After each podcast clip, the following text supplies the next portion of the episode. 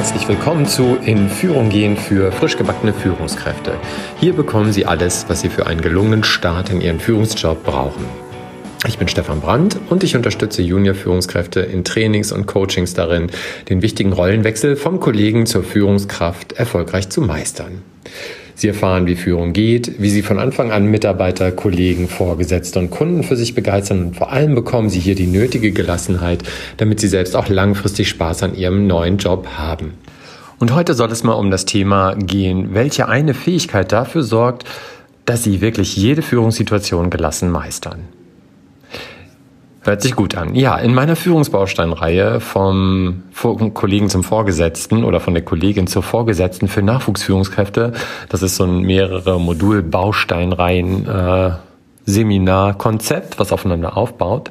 Und da kommt es zu Beginn des zweiten Moduls immer zu einem großen Thema. Das ist da immer besonders wichtig. Also alles, was wir im Modul 1 an Führungsaufgaben besprochen haben, also Gesprächsführung mit den Mitarbeitenden, Delegation, Motivation, also das ist natürlich alles theoretisch super wichtig und nachvollziehbar, aber zeitlich kriegen wir das überhaupt nicht hin.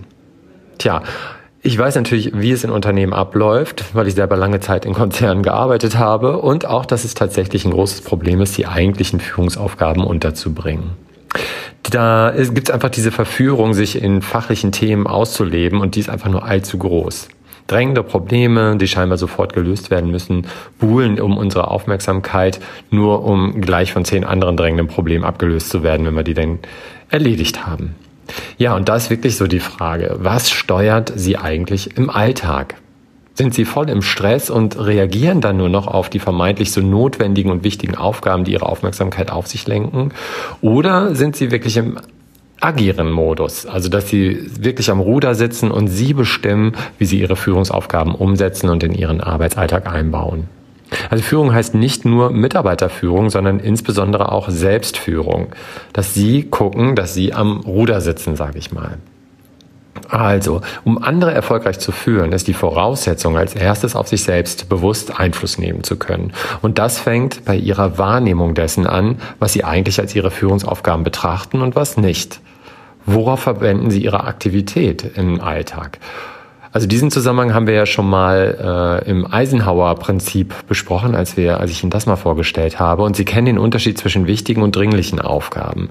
Ihre eigentlichen Führungsaufgaben, also wie Mitarbeitergespräche führen oder sich um die Entwicklung der Mitarbeitenden kümmern, die sind nicht dringlich. Aber die sind außerordentlich wichtig. Die dürfen nicht hinten rüberkippen, weil sie langfristig dann ein Problem bekommen. So. Sie entscheiden darüber, ob ihre Leute langfristig gut motiviert sind, ob die zufrieden sind, ob die leistungsfähig bleiben. Ob sie das heute machen oder morgen ist egal, aber es sind eben sehr, sehr wichtige Sachen. Und sie entscheiden darüber, ob die Leute sich mit ihrem Job und dem Unternehmen identifizieren und ob sie selbstverantwortlich Aufgaben lösen, sodass diese weniger an sie als Führungskraft herangetragen werden. Also all das wird organisiert werden und dafür brauchen sie einfach Zeit und Aufmerksamkeit. Wie sie es schaffen, das Wichtige vom Unwichtigen im Job zu unterscheiden, ja, das ist nun mal die Frage. Und ganz bestimmt nicht, wenn sie ständig in totalem Stress sind und nonstop als Problemlöser zur Verfügung stehen. Dann reagieren sie nur noch, handeln automatisiert und sind Opfer ihrer eigenen Gewohnheiten. Also zum Beispiel der ständige Blick aufs Smartphone oder ins E-Mail-Postfach, das sind Angewohnheiten. Also das sind innere Dialoge, die da stattfinden. Ein Teil von ihnen sagt, du musst mal wieder gucken, was ist denn da, ob da was passiert ist, ob da ein Anruf ist oder eine E-Mail oder eine Nachricht. Ne? Und da reagieren wir dann drauf. Wo, wovon lassen wir uns lenken als Führungskräfte? Worauf lenken wir unsere Aufmerksamkeit? Sind wir da wie ein hyperaktives Eichhörnchen im Herbst, das nur nach seinen Instinkten lebt? Oder, naja, ich hoffe, ne, wahrscheinlich sind Sie kein Eichhörnchen und können hin und wieder mal eine Verschnaufspause einlegen und darüber nachdenken, wie Sie am besten strategisch vorgehen. Was jetzt wirklich in diesem Moment konkret angesagt ist. Also, dass sie bewusst handeln. Sie können innehalten und bewusst Entscheidungen treffen und Dinge auch mal nicht machen, wenn sie nicht zu ihren eigentlichen Aufgaben als Führungskraft gehören. Und da ist das tatsächliche Wundermittel so, sogenannte Achtsamkeit. Englisch wird es auch Mindfulness genannt. Und diese Fähigkeit gilt es zu entwickeln, die Fähigkeit der Achtsamkeit. Ja, was bedeutet denn Achtsamkeit für Führungskräfte? Also dieses Konzept der Achtsamkeit, das kommt eigentlich aus dem Buddhismus, ist aber auch im christlichen abendländischen Kulturkreis bekannt. Und eigentlich ist das ein alter Hut und gehört seit keine Ahnung, 2000 Jahren mindestens zum Erfahrungswissen des Menschen. Aber seit einigen Jahren erlebt genau dieses Konzept der Achtsamkeit eine Wiedergeburt. Kommt eigentlich so auch aus der Psychotherapie, Stressmanagement, Stressbewältigung.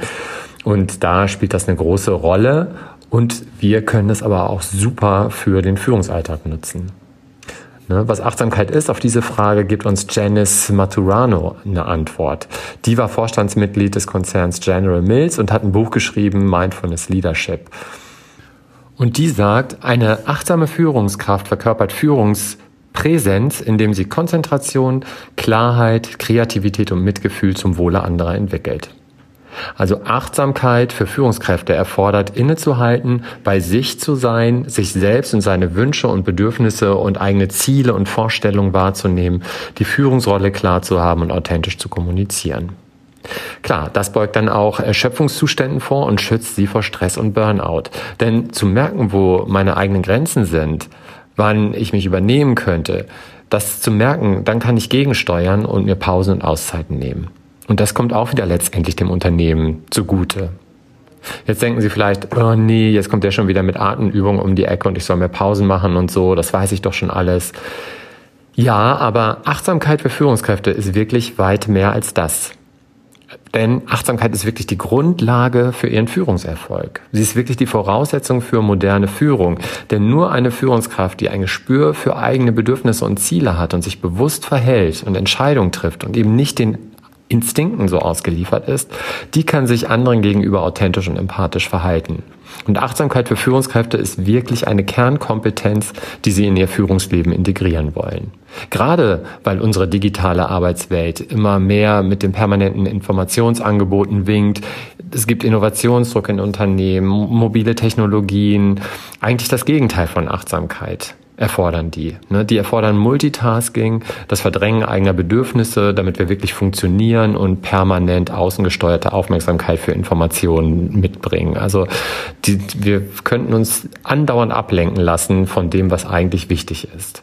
Und deswegen ist es so notwendig, die Fähigkeit der Achtsamkeit zu lernen oder wiederzulernen. Ne? Also, oder auch zu trainieren, denn die geht auch wirklich schnell verloren. Allein die Anwesenheit eines Smartphones beeinträchtigt schon unsere Gehirnleistung und die Fähigkeit zur Achtsamkeit. Viele Unternehmen haben erkannt, wie wichtig Achtsamkeit für Führungskräfte für den Unternehmenserfolg ist. Also Google zum Beispiel hat ein eigenes Mitarbeiterentwicklungsprogramm, das heißt Search Inside Yourself angeboten, also wo es wirklich um Meditation geht, haben die Mitarbeiter und Führungskräfte meditieren gelernt. Steve Jobs war ein glühender Verfechter der Achtsamkeit für Führungskräfte. Und im Silicon Valley finden jährlich oder findet jährlich eine große Veranstaltung statt, die heißt Wisdom 2.0. Und da geht es nur um, das ist ein Riesenkongress, da geht es nur um das Thema Achtsamkeit eben für die moderne Arbeitswelt. Ja, und auch bei uns in Deutschland setzen immer mehr Unternehmen auf dieses Tool. Und das machen sie ja nicht, weil ihnen das Wohlergehen und die Gesundheit der Führungskräfte und Mitarbeiter so am Herzen liegen. Also nicht nur, natürlich auch, aber vor allem, weil sich dieses Konzept knallhart in Erfolg und Leistungsfähigkeit niederschlägt. Das funktioniert einfach. Ja, welche Vorteile hat denn Achtsamkeit? Also Achtsamkeit für Führungskräfte hat direkte Auswirkungen auf die eigene Arbeit, aber auch auf die Beziehung zu den Mitarbeitenden. Durch Achtsamkeit erhöhen sie zunächst mal einfach ihr Leistungspotenzial ihres Gehirns. Also Studien belegen zum Beispiel, dass dadurch die Zahl der grauen Gehirnzellen steigt durch Achtsamkeit und zwar in Bereichen, die zu tun haben mit Selbstwahrnehmung, der Verarbeitung von Sinneseindrücken, ihrer Körperwahrnehmung sowie der bewussten Handlungssteuerung. Sie können sich besser konzentrieren, sind belastbarer, sind voll und ganz bei der Sache und haben stets den Überblick. Sie lernen sich bewusst zu steuern, statt automatisch zu reagieren und sie finden einen gelassenen Umgang mit Gefühlen in Konflikten, was manchen auch wirklich schwer fällt, oder krisenhaften Situationen, die sie sonst einfach nicht unter Kontrolle haben. Ja, ganz nebenbei verbessern sie eben auch ihre Konzentration, weil sie es einfach schaffen, offener zuzuhören und weniger wertend zu sein und dadurch verbessern sie auch ihre Konfliktlösungskompetenzen. Andere nehmen sie viel positiver wahr und sie über, ja, zeugen sie sie als Persönlichkeit, weil sie aus innerer Stärke authentisch auftreten, besonnen handeln und kraftvoll gestalten. Ja, sie wirken einfach sehr überlegt und dadurch überlegen. Aber noch wichtiger sind die Auswirkungen, die sie bei ihren Leuten bewirken. Auch da zeigt eine Studie, dass Achtsamkeit der Führungskraft und ein ehrliches Interesse an der Persönlichkeit der Mitarbeitenden immense positive Auswirkungen auf die Arbeitsleistung, die Arbeitszufriedenheit und das allgemeine Wohlbefinden der Mitarbeitenden hat. Und nicht zuletzt identifizieren sich dann die Mitarbeitenden durch eine achtsame Führungskraft mehr mit dem Unternehmen und engagieren sich dann stärker für den Unternehmenserfolg. Ja, was können Sie eigentlich tun oder was können Sie dann tun? Es ist gar nicht so dramatisch und nicht so schwer. Also es geht darum, dass Sie im Arbeitsalltag es immer wieder schaffen, mal für ein paar Minuten, es muss gar nicht viel sein, aus dem Hamsterrad auszusteigen und bewusst innezuhalten. Dann schaffen Sie es, bewusst auf Ihre Fähigkeiten und Kompetenzen zurückzugreifen, sich bewusst auf Situationen und Probleme vorzubereiten und sich auf Ihr Gegenüber mit allen Bedürfnissen und Wünschen gezielter einzustellen. Es geht dabei einfach um Klarheit im Kopf, wach und präsent zu sein, zu agieren, statt zu reagieren und die Situation besser wahrzunehmen. Also einfach aus dem Hamsterrad mal aussteigen für eine gewisse Zeit und wieder einen klaren Kopf bekommen. Natürlich sind dafür Pausen nötig, in denen Sie reflektieren und sich erholen. Wenn Sie diese Tipps berücksichtigen und Achtsamkeit in Ihren Führungsalltag einbauen, also sagen wir mal wirklich so jede, alle zwei Stunden mal wirklich raus, sich auf sich selber besinnen, wie geht's mir gerade, was ist los, was steht jetzt an, wie möchte ich vorgehen, welche Probleme gibt's.